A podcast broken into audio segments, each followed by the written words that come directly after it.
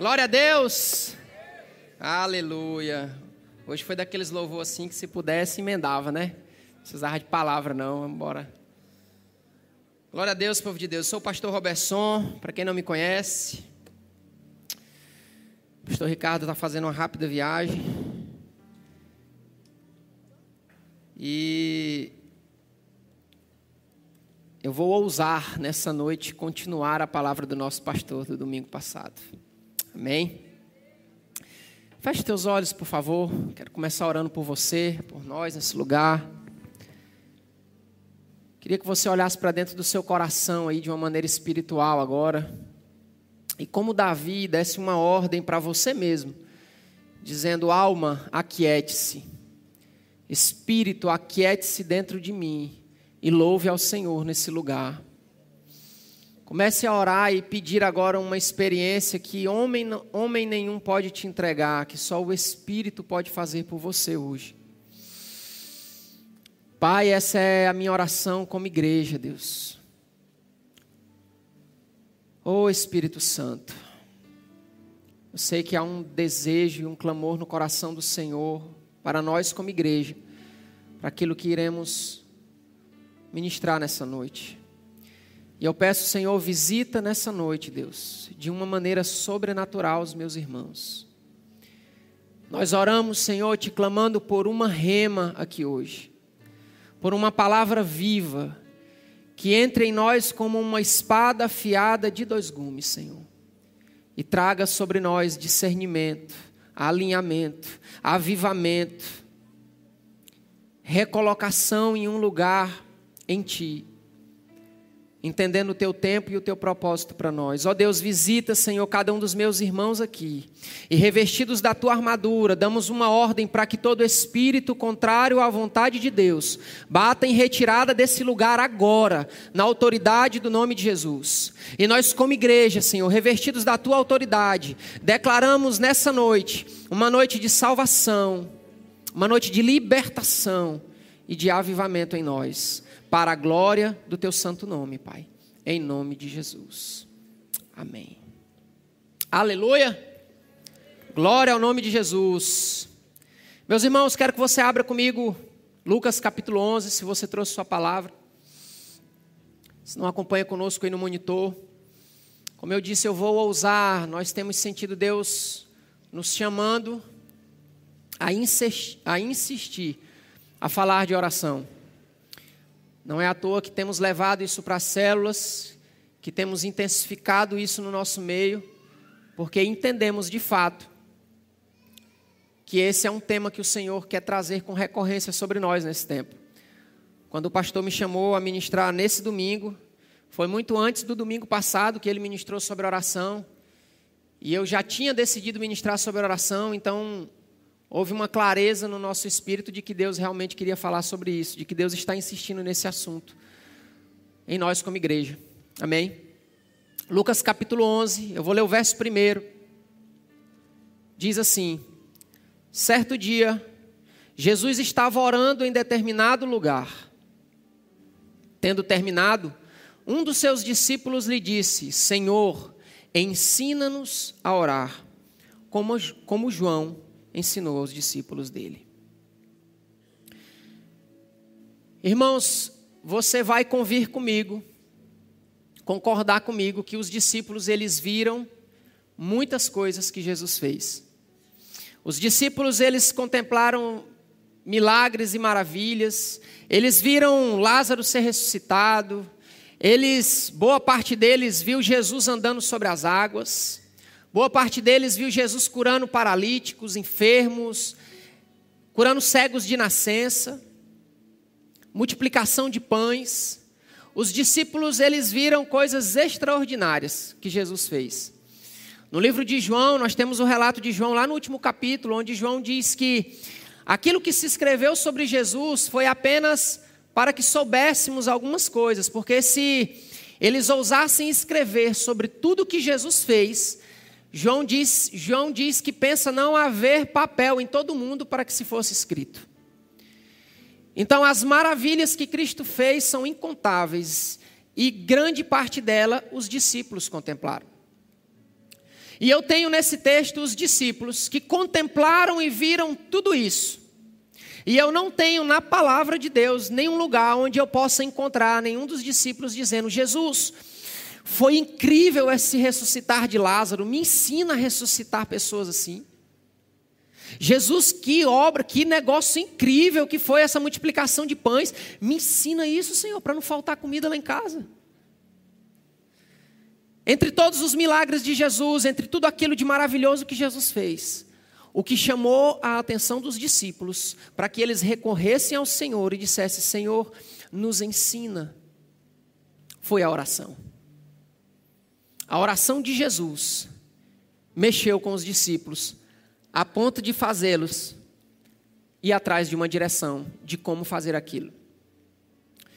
E talvez, irmãos, os discípulos eles já tinham uma convicção de quem Jesus era.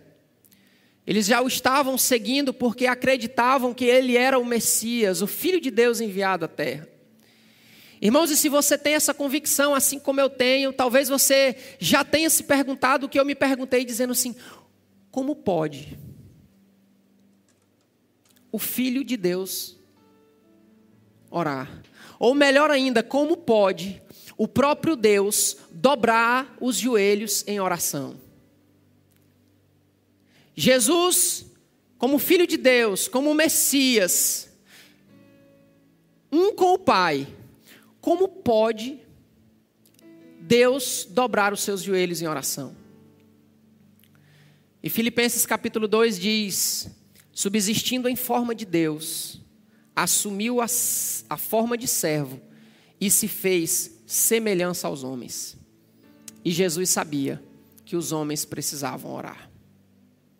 Ele era Deus, mas por ter assumido uma semelhança de homem, Jesus sabia: os homens precisam orar. Os homens não podem viver sem oração. E eu quero que você olhe e escute essa minha palavra nessa noite. Muito mais do que uma palavra teológica, mas o meu clamor e a minha oração nessa noite é que você receba essa palavra como uma palavra profética e de despertamento de um Deus que quer mudar a sua vida de oração com Ele. Ou, no caso de alguns, de um Deus que quer fazer você despertar para que você saia daqui sabendo que você necessita orar. Irmãos, Jesus é o nosso maior exemplo para todas as coisas. Nosso maior exemplo de humildade, integridade, de entrega, de como ser servo. E não é diferente na oração. Jesus é o nosso maior exemplo. Quando eu olho para o próprio Deus se ajoelhando em oração, de joelhos dobrados, ao ponto de seus discípulos irem até Ele, quererem aprender sobre isso. Eu só consigo imaginar que Jesus estava tentando, além de reconhecer que, como homem, ele precisava orar, ele estava apontando para nós a maior fonte de poder que existe nesse mundo. A maior fonte de, a maior fonte de acesso, de poder que o homem pode ter nesse mundo, Jesus estava mostrando para nós. Porque eu tenho essa convicção de que os discípulos viram algo, que eles entenderam como a causa e o fator motivador de tudo aquilo que Jesus estava realizando. Eles conseguiram reconhecer que, pela vida de oração e devoção que Jesus levava, tudo que vinha após esse período era consequência. Os milagres eram consequência disso. O ressuscitar era consequência disso. O andar sobre as águas, a multiplicação dos pães, tudo passava por uma vida de oração dedicada que Jesus tinha. Irmãos, e Jesus, como nosso modelo, ele está nos mostrando um caminho e apontando para nós uma direção, como eu disse agora, mostrando para nós a maior fonte de poder que um homem pode ter acesso nessa terra. Como eu disse nós temos sentido como igreja que o Senhor vai insistir conosco nesse tema. Porque nós temos sentido como igreja que, Deus está fazendo algo na terra, irmãos. Não só na nação brasileira, não só em nós como igreja, nova aliança. Mas na terra está acontecendo algo, algo está se movendo na terra. Nós temos a convicção de que um avivamento sem precedentes está por vir, irmãos. Isso não é romance, isso não é uma história para deixar a pregação mais bonita. Essa é a convicção do nosso coração, irmãos. Tem algo acontecendo na terra.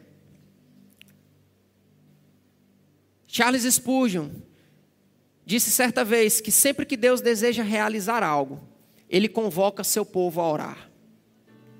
Irmãos, estudando um, um tempo atrás as histórias dos avivamentos e ouvindo algumas coisas, é perceptível que nas histórias dos avivamentos dos últimos 500 anos, sempre que houve um avivamento na terra, ele foi precedido de uma pandemia e de uma guerra. E a pandemia já nos precedeu, a guerra já está acontecendo, só falta o avivamento vir sobre nós.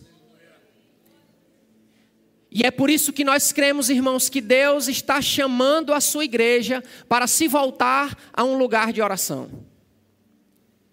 Deus poderia fazer e agir sobre a terra sem nenhum problema em sua soberania, mas esse não é o jeito de Deus trabalhar. Deus convoca o seu povo em todas as histórias de avivamento. Você não vai encontrar nenhuma história que não tenha um homem ou uma nação que se levantou em oração para que aquele avivamento acontecesse. Então eu repito as palavras de Charles Spurgeon: sempre que Deus quer fazer algo no meio do povo, ele convoca o seu povo a orar. E é isso que nós temos sentido nesse tempo como igreja.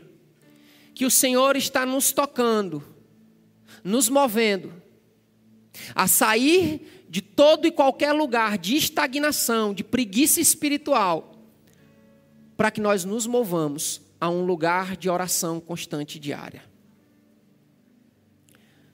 Irmãos, e, e crendo nisso, quando nós olhamos para a palavra, eu meio que posso ver, enxergar como se Deus tivesse, talvez seja uma palavra forte, mas como se Deus estivesse apelando a nós dizendo assim: venham, se voltem para mim, saia dessa gangorra espiritual que você está, alinhe o seu coração em oração.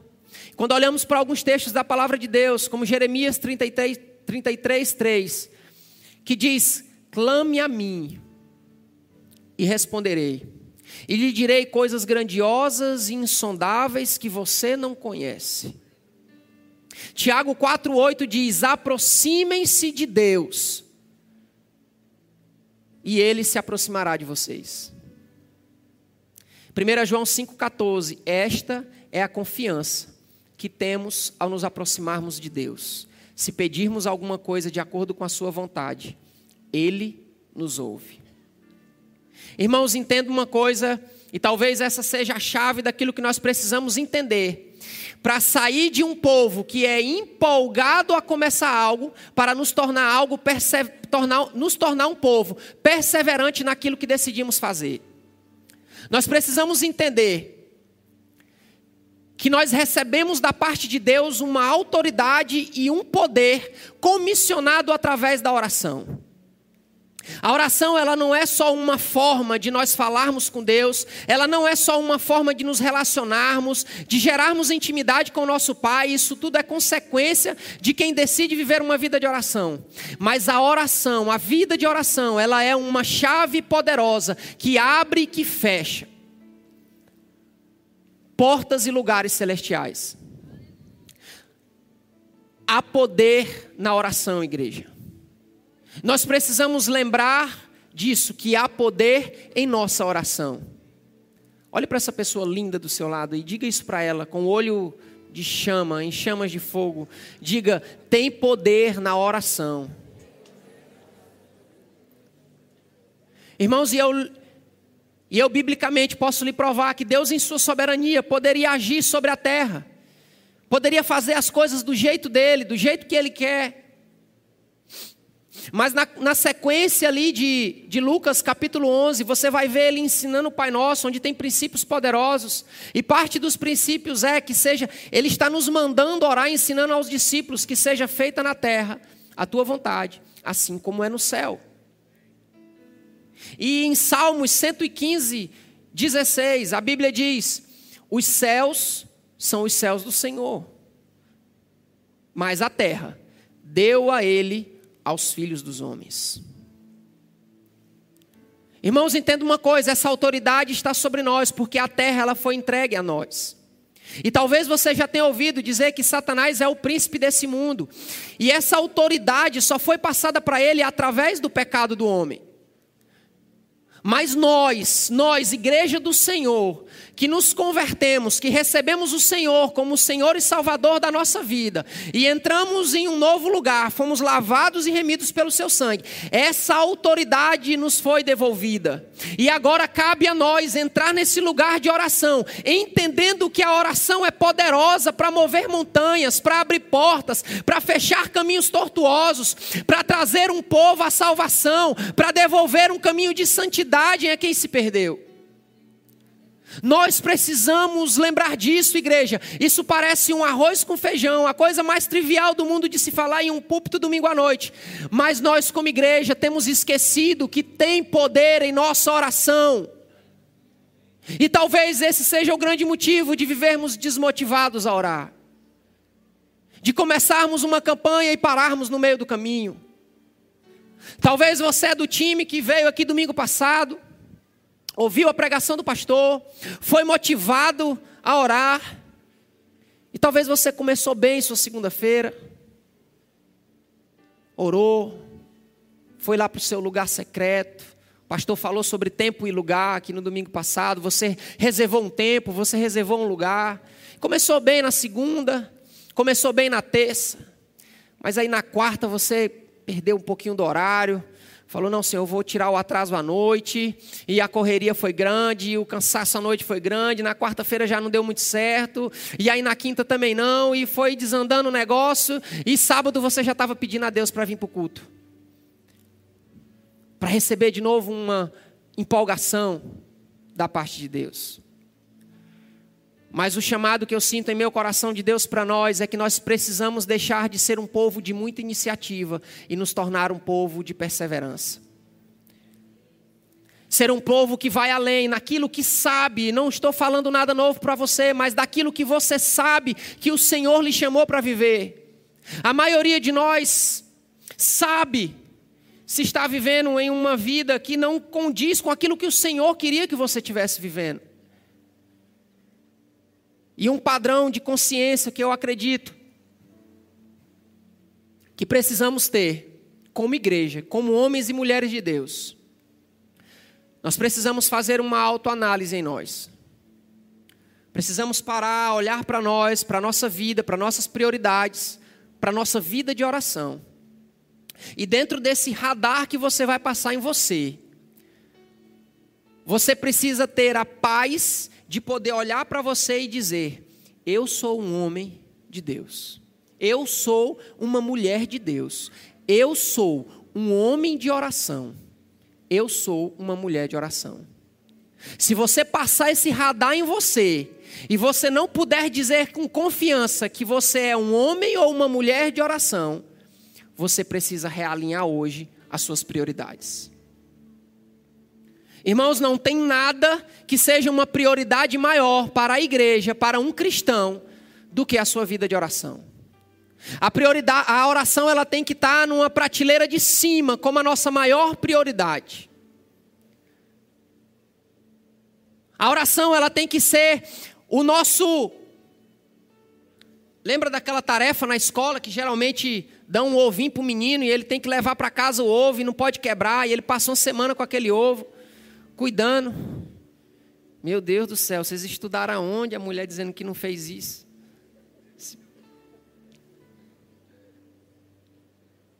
A essência dessa tarefa para os mais bem-aventurados que não viveram isso, a essência dessa tarefa era gerar na criança ou no jovem que fizesse isso o efeito de cuidado e de responsabilidade sobre algo que ele tinha que cuidar diariamente. E esse é o sentimento que nós temos que ter sobre a oração em nós.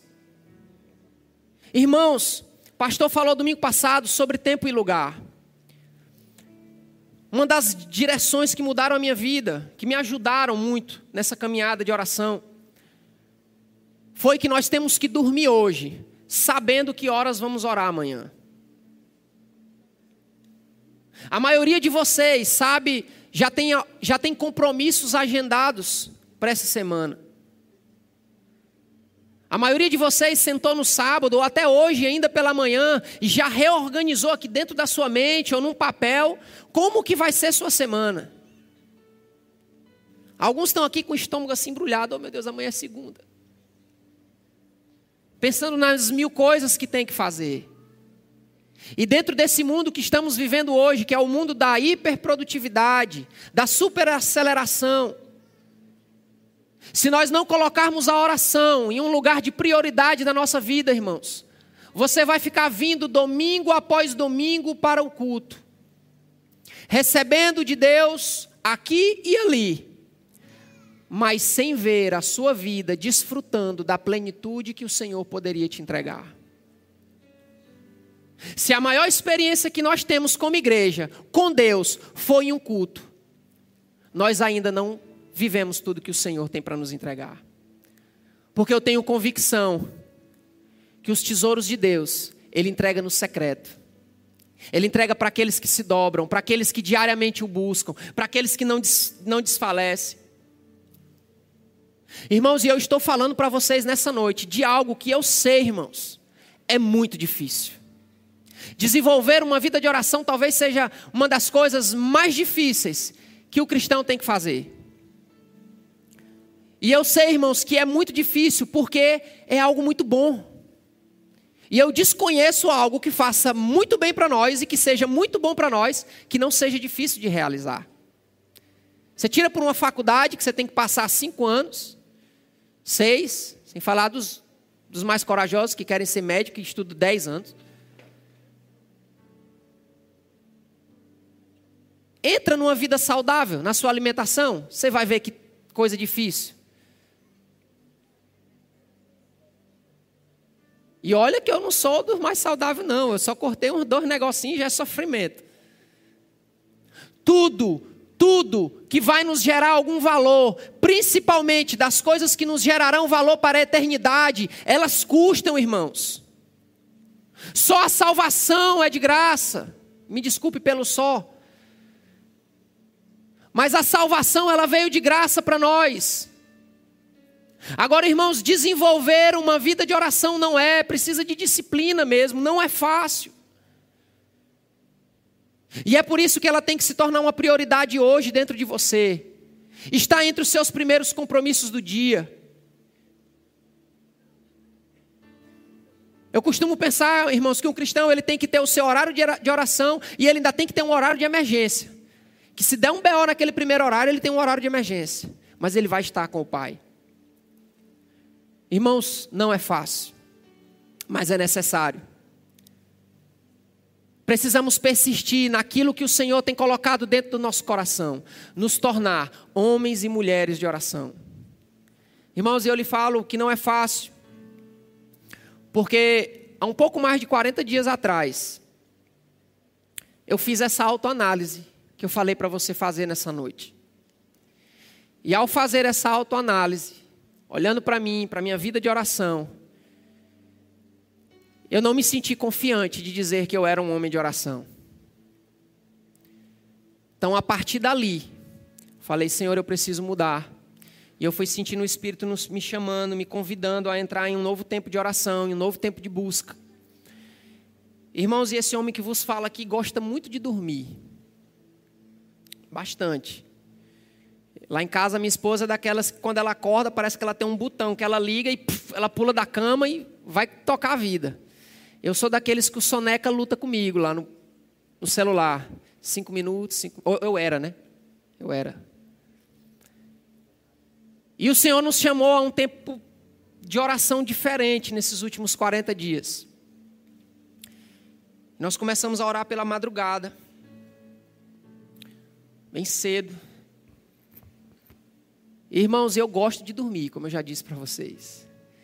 Então foi uma forma de Deus me mostrar que Ele estava querendo algo extraordinário que viesse de mim, que saísse do comum. Eu nunca senti inveja das irmãs do coque, que falava que oravam às três horas da manhã, irmãos. Nunca senti inveja.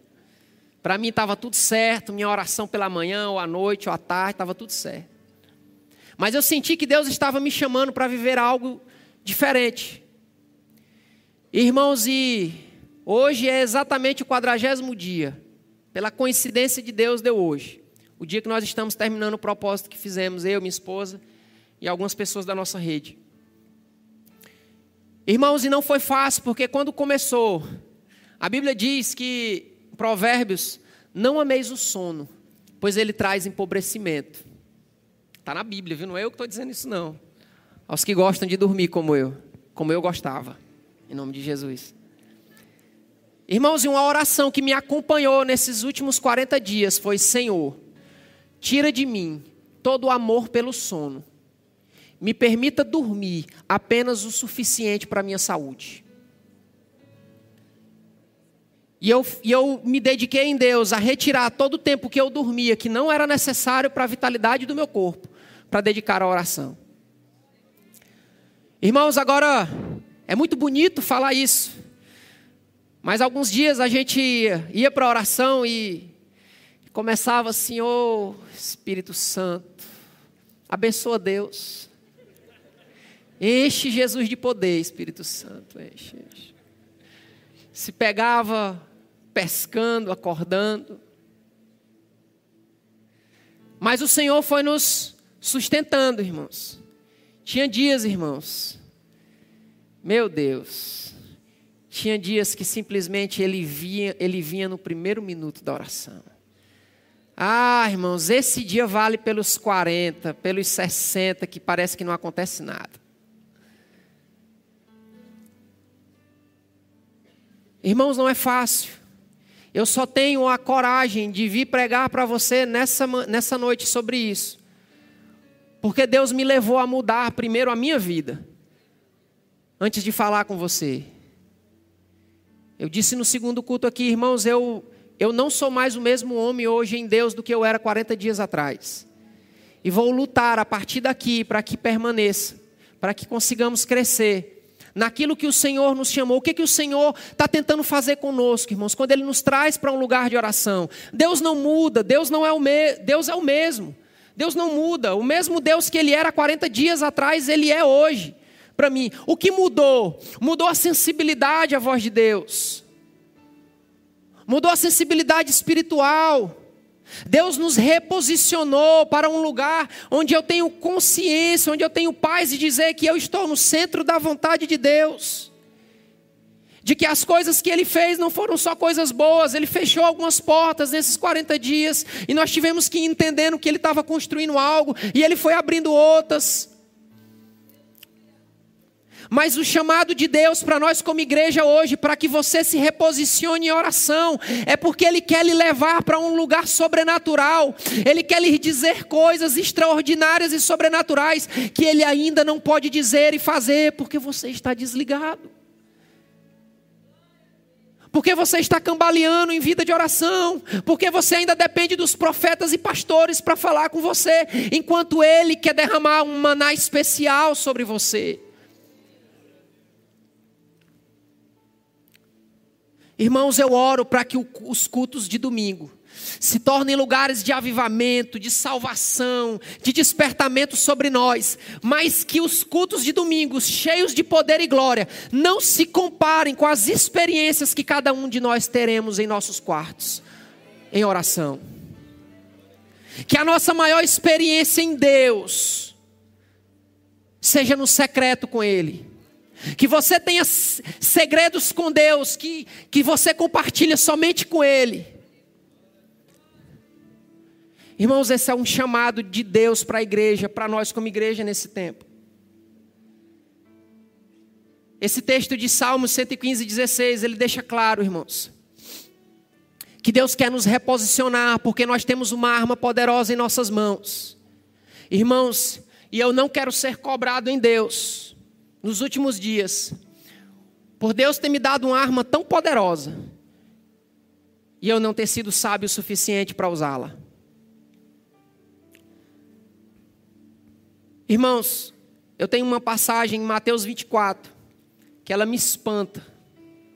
E ao mesmo tempo que ela me espanta, ela me dá autoridade para entrar em oração diante do Senhor.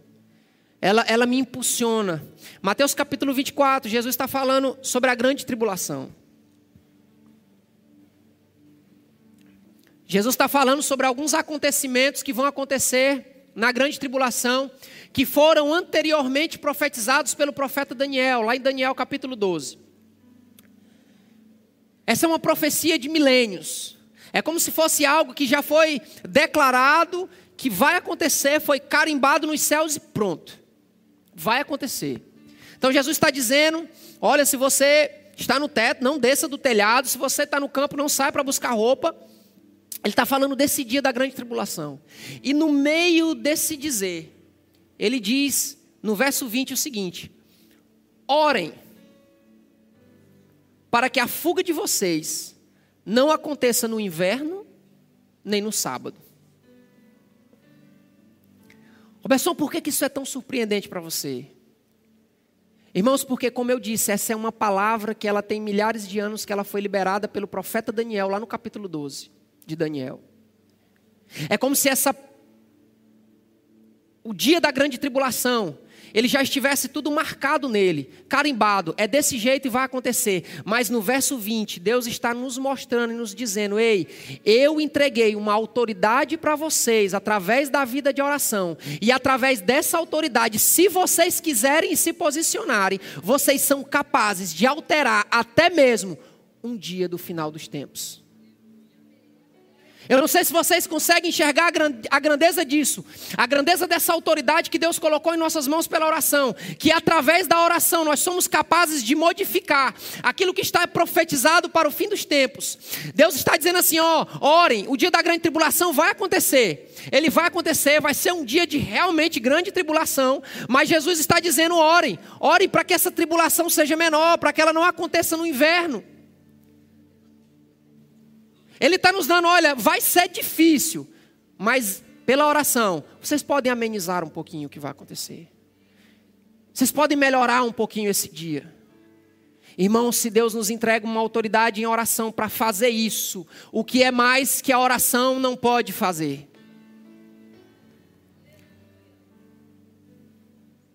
John Bunyan, avivalista, disse: Eu posso fazer mais que orar depois de ter orado. Mas eu não posso fazer mais que orar até que eu tenha orado. Nós precisamos entender o poder que há na oração, irmãos. Se nós entendermos esse poder, nós vamos voltar para lá. Voltar para esse lugar vai nos alinhar com o céu, vai nos tornar íntimos de Deus, que é a coisa mais preciosa de quem desenvolve uma vida de oração. Mas vai nos fazer estar conscientes do poder que temos nas mãos através da vida de uma vida de oração. O poder que temos através da oração para mudar tempos, estações, para salvar pessoas, para abrir portas, para fechar portas. Irmãos, um homem que se posiciona Irmão, se você decidir se posicionar e perseverar nisso, você vai começar a olhar os problemas diferente. A sua forma de enxergar, enxergar os problemas serão diferentes. A sua forma de entender o que está acontecendo no mundo espiritual vai ser completamente diferente, irmãos. Josué, irmãos, entendeu isso? Lá no capítulo 10 do livro de Josué, a partir do verso 12, ele diz assim, ó. A Bíblia diz assim: "No dia em que o Senhor entregou os amorreus aos israelitas, Josué exclamou ao Senhor na presença de Israel: Sol, pare sobre Gibeon, e você, ó lua, sobre o vale de Aijalon. O sol parou e a lua se reteve, até a nação vingasse dos seus inimigos, como está escrito no livro de Jazar. O sol parou no meio do céu, e por quase um dia inteiro não se pôs. Nunca antes, nem depois, houve um dia como aquele, quando o Senhor atendeu um homem. Sem dúvida, o Senhor lutava por Israel. Irmãos, essa passagem ela é muito poderosa. ela me mostra, ainda lá no Velho Testamento, o poder que Deus conferiu aos homens através da oração. Irmãos, e se você ler o contexto dessa história, essa luta ela era. Assim, Josué entrou de gaiato nessa luta. Essa luta não era deles, ele foi defender Gibeon, o povo de Gibeon, que chamou eles, pediu ajuda. Mas o Senhor atendeu ao pedido de Josué. A batalha estava. O dia estava chegando ao fim. E ainda haviam muitos inimigos para acabar. Então Josué clama: o sol para. E por quase o tempo de um dia, o sol fica parado até que eles acabem com os inimigos. Irmãos, Josué entendeu isso. E nós precisamos entender. Nós precisamos, a partir, irmãos, depois dessa autoanálise, se você achar necessário, você precisa olhar para dentro de você e dizer: Eu vou deixar de ser alguém que só tem iniciativa, mas eu vou me tornar alguém agora perseverante. Irmãos, tempo e lugar, que o nosso pastor falou semana passada. Desenvolva tempo e lugar. Durma hoje, sabendo que horas você vai estar com Deus amanhã.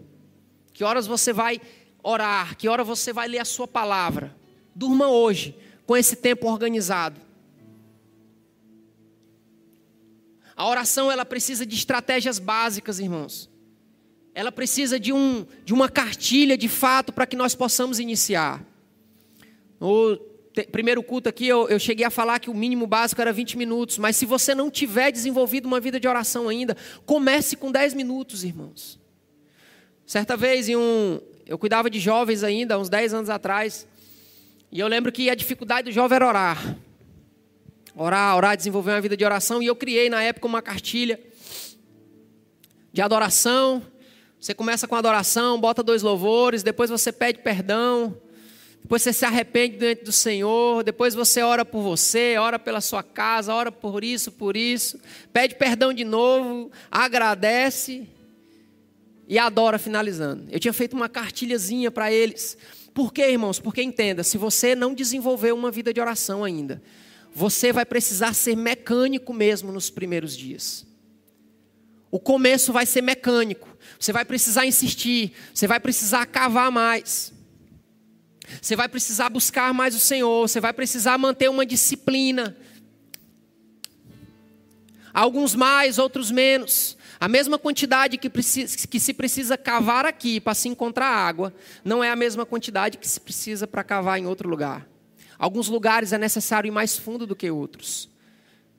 Você vai precisar perseverar nessa primeira parte que parece mecânica, parece que você pega assim o celular e você bota lá, não, agora eu vou orar. Vou orar. E você começa a orar. E você começa a orar e você ora, você abençoa Deus, você faz tudo que tem para fazer, você ora pela sua casa, você ora por você, e você, nossa, eu orei meia hora. Aleluia. Aí você olha para o relógio, passou dois minutos da sua oração. Vai ser assim, irmãos, o começo é assim. Como tudo que precisa ser desenvolvido, um hábito em nós. Para aqueles que já passaram dessa parte de desenvolver o hábito, o Senhor está nos chamando a crescer ainda mais, a viver coisas que ainda não vivemos. E você que já se posicionou lá, que está lá nesse lugar, não saia. Muitas vezes, irmãos, nós saímos de um lugar de oração porque nós entramos, entramos nele com a motivação errada. Começamos um propósito com a motivação errada. Começamos a buscar a Deus apenas pelas coisas que ele, que ele pode fazer por nós. Quando o Senhor quer que nós entremos em um lugar de oração, mais pensativos naquilo que nós podemos fazer por Ele. Nós precisamos perseverar. Uma vez, o, há uns 10 anos atrás, o pastor Glaucio, falando sobre oração comigo, era só um, um menino na fé, tinha acabado de me converter. E ele falando sobre oração. Ele usou um exemplo que essa juventude não vai conhecer, não conhecia nem o ovo na escola. Mas ele usou um exemplo daquelas balanças que talvez você ainda encontre em nosso bom e velho mercadinho aqui, onde você deixa um peso de um quilo aqui, de um lado da balança, e aí você vai colocando aquilo que você está comprando do outro lado. E quando ela chega no peso do, do peso que está aqui, né? A balança então ela se move, ela está aqui, você bota o peso, você vai botando farinha aqui, vai botando farinha, e aí chega uma hora que ela equipara e você sabe que tem um quilo de farinha ali, pelo menos teoricamente. E o pastor Glaucio, nesse dia, ele disse que a oração, ela é como essa balança, que está aqui, uma parte em cima e outra embaixo, e você começa a jogar sobre essa balança como cartas de um baralho. Você vai jogando uma carta, duas cartas, três cartas, quatro cartas, e aquela balança não se move. Mas chega uma hora que uma única carta a mais vai fazer com que aquela balança suba.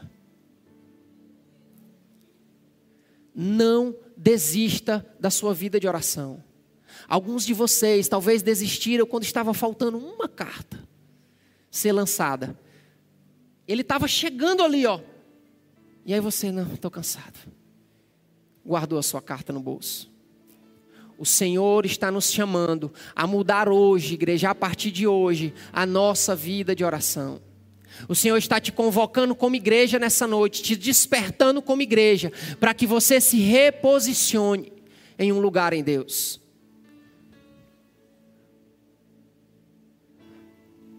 Eu sinto no meu espírito como se o Senhor estivesse com saudades de alguns de vocês. Não senti isso nem no primeiro nem no segundo culto. Mas alguns aqui que viveram coisas extraordinárias no Senhor em oração e hoje não mais. O Senhor está te chamando de volta a desfrutar disso. Romanos capítulo 8, irmãos. Quero aqui te dar um, uma direção de fé. Dentro dessa palavra, Romanos capítulo 8, a partir do verso 25. Bota aí, bota aí, Rafael, por favor, esse, esse texto.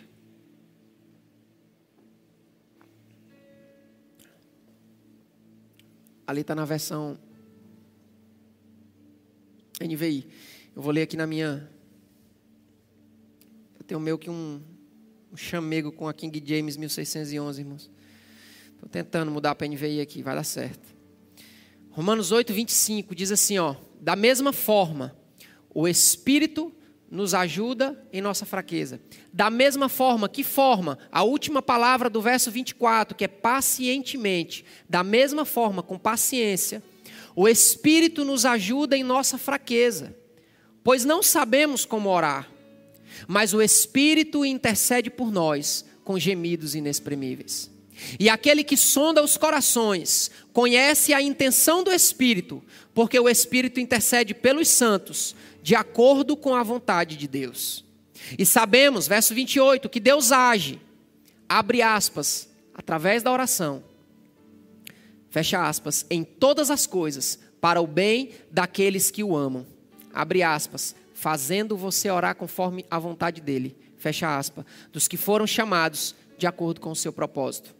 E eu sempre olhei para esse texto, e talvez não seja uma forma absoluta de errar, mas eu sempre olhei para esse texto de uma única maneira. Aconteceu um problema, deu algo errado, não saiu algo do jeito que eu queria. Todas as coisas cooperam para o bem daqueles que amam a Deus. Era meio que um, um versículo de defesa para as coisas que não, que não davam certo. Mas esse texto de Romanos, a partir do 25, incluindo o versículo 28, ele, ele está nos falando de oração, igreja. Talvez você tenha dito para você mesmo, moço, orar é difícil, porque eu não sei orar, eu não sei nem como começa. Irmão, você não precisa dizer isso não, Deus está dizendo de você. Ele está dizendo que você não sabe orar, e por causa que você não sabe orar, por causa disso, o Espírito nos ajuda em nossa fraqueza. O próprio Espírito intercede por nós com gemidos inexprimíveis. E aquele, ele que sonda os corações dos homens de acordo com a vontade de Deus, faz com que todas as coisas cooperem para o bem daqueles que amam a Deus. Esse texto ele está falando de oração e ele está dizendo assim: olha, vocês não sabem orar. Vocês não sabem orar, mas se vocês perseverarem, continuarem lançando as cartas, irem além da iniciativa e entrarem na perseverança e continuarem em oração, passarem essa parte mecânica, o meu espírito que intercede por vós será enviado e ele vai interceder no lugar de vocês e vocês vão passar a orar à vontade de Deus. E 1 João 5,14 diz: Esta é a confiança que temos quando nos aproximamos de Deus. Se pedirmos alguma coisa de acordo com a Sua vontade, Ele nos ouve. Podemos começar de uma forma mecânica, orando, buscando e não sentindo nada, aparentemente não acontecendo nada. Mas se perseverarmos, o Espírito virá e nos levará a orar segundo a vontade de Deus. E quando oramos segundo a vontade de Deus, Ele garante que nos ouve. Quando entendemos que Deus age em todas as coisas, entenda isso, irmãos, você está orando aqui por algo. O Senhor age com o Espírito dele, o Espírito dele vem em intercessão. Então ele começa a agir em todas as coisas que você tem pedido, clamado, colocado diante dele. E todas essas coisas agora, elas convergem em uma oração conforme a vontade de Deus. E agora, todas as coisas vão cooperar para o bem daqueles que amam a Deus. Porque é claro, irmãos, que se você ama a Deus, você é alguém que vai desenvolver uma vida de oração. E com uma vida de oração, você vai entrar nesse ciclo vicioso de ser tocado pelo Espírito, dele orar a sua vontade, dele fazer você orar a vontade de Deus, você continuar sendo tocado. E ele começar a nos ouvir. Deus está nos chamando, irmãos, a nos tornar um povo guerreiro de oração eu entrei agora em um lugar que eu estou invejando as irmãs do coque, que oram nas madrugadas. Ah, irmãos, é uma teologia própria minha aqui, mas eu acredito que o Senhor tem um mistério nas madrugadas, sim. Não vou pregar, falar sobre isso, tem todo um calendário judaico aqui no meio, mas para mim tem um mistério lá. Agora, o mistério maior não é no horário, nisso nós temos que concordar. O mistério maior é com quem nos encontramos quando decidimos orar. Você precisa sair em nome de Jesus, igreja. Daqui decidido que a sua vida não vai ser a mesma em oração. Você precisa sair daqui decidido que a sua vida vai mudar. 99,9% dos pecados que você tem cometido é por causa da vida de oração. Eu nunca atendi, irmãos, um jovem ou qualquer outra pessoa que caiu de uma maneira mais pesada, que eu tenha perguntado para ele, querido, como estava a sua vida de oração? Que ele tenha me respondido, cara, estava voando, estava orando muito, estava buscando o Senhor, estava todos os dias com Ele. E mesmo assim, nunca, irmãos, nunca ouvi um relato desse em todos eles. A minha vida de oração estava fraca, eu não estava mais buscando o Senhor como deveria, estava meio que cambaleando. A vida de oração ela é o nosso alicerce, irmãos. Desenvolver uma vida de oração diária com o Senhor é o nosso alicerce para que nós possamos perseverar até o fim. Irmãos, ai do homem, ai do homem que se encontrar nesse dia da grande tribulação e até lá não tiver desenvolvido uma vida de oração com Deus. Ai do homem que tem que acordar na segunda-feira e enfrentar os perigos do pecado lá fora sem ter uma vida de oração com o Senhor. Irmãos, entenda uma coisa. É difícil, é difícil. Vai exigir muito de nós, vai exigir. Vai exigir sacrifícios, vai exigir. Vai exigir renúncias de você, vai exigir. Eu absolutamente concordei em Deus e entrei em um tempo em que não dá mais para nós, como igreja, ficarmos renunciando apenas aquilo que é pecado. Para um povo que entendeu o chamado do Senhor, o pecado é pecado, é obrigação, é fato. Nós precisamos entrar em um tempo em que nós vamos começar, pastor Anderson, a renunciar até aquilo que não é pecado, para que possamos receber mais de Deus. Irmãos, quantas vezes Principalmente nesses dias em que eu, no final de semana, olhei para o meu videogame e eu queria jogar um FIFA. É porque você não gosta, mas se você soubesse tanto que é bom, você sabe o sacrifício, você saberia o sacrifício que é. Irmãos, eu entendi. Meu videogame hoje é do meu filho. É um tempo de nós renunciarmos aquilo que não é pecado um pouquinho de cochilo a mais, aquele soninho a mais que tínhamos, aquela saída, aquele hobby, é tempo de renunciarmos aquilo que não é pecado, para que possamos desfrutar do sobrenatural que o Senhor quer derramar sobre os seus filhos. Irmãos, eu sei que Deus não tem preferidos, Deus não tem filhos preferidos, mas tem muitos filhos que preferem mais o Senhor do que outros.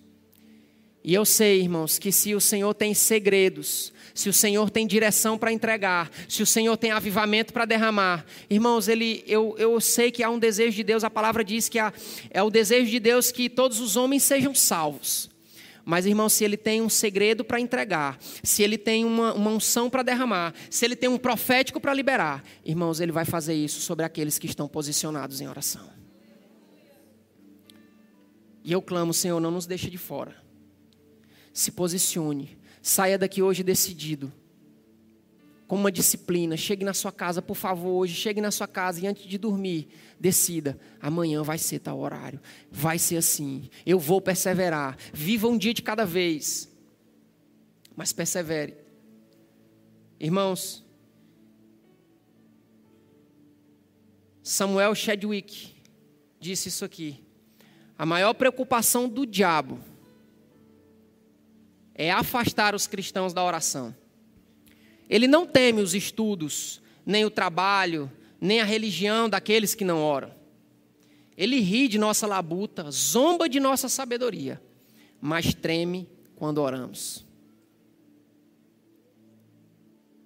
Irmãos, eu tenho essa convicção de que o único lugar aonde eu entro e Satanás fica contra consternado, porque ele não sabe, ou melhor, ele sabe o que pode acontecer com o homem que se posiciona em oração.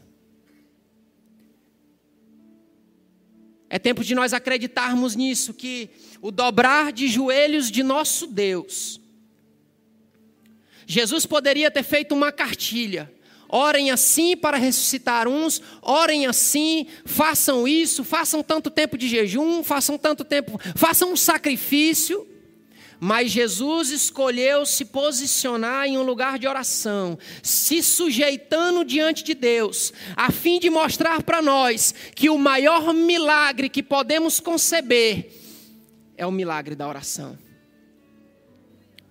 Que o maior milagre que podemos conceber é nos tornar homens e mulheres que oram, que buscam ao Senhor diariamente, que se dedicam a Ele apesar das circunstâncias.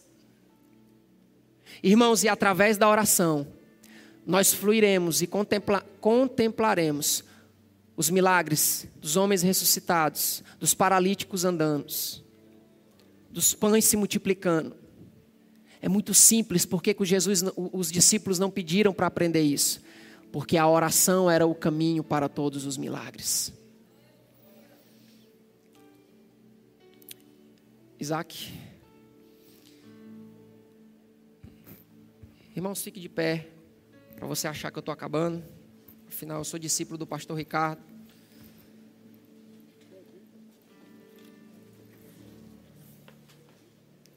Vai, vai ter. Escute aqui, igreja. Que maior milagre pode haver do que Deus se ajoelhar para ensinar o homem o caminho do maior milagre. Permitir ao homem se encontrar com ele através dos seus próprios joelhos dobrados. Esse para mim é o maior milagre que nós podemos contemplar nesse tempo como igreja. E se queremos nos tornar uma igreja que não vai ver o avivamento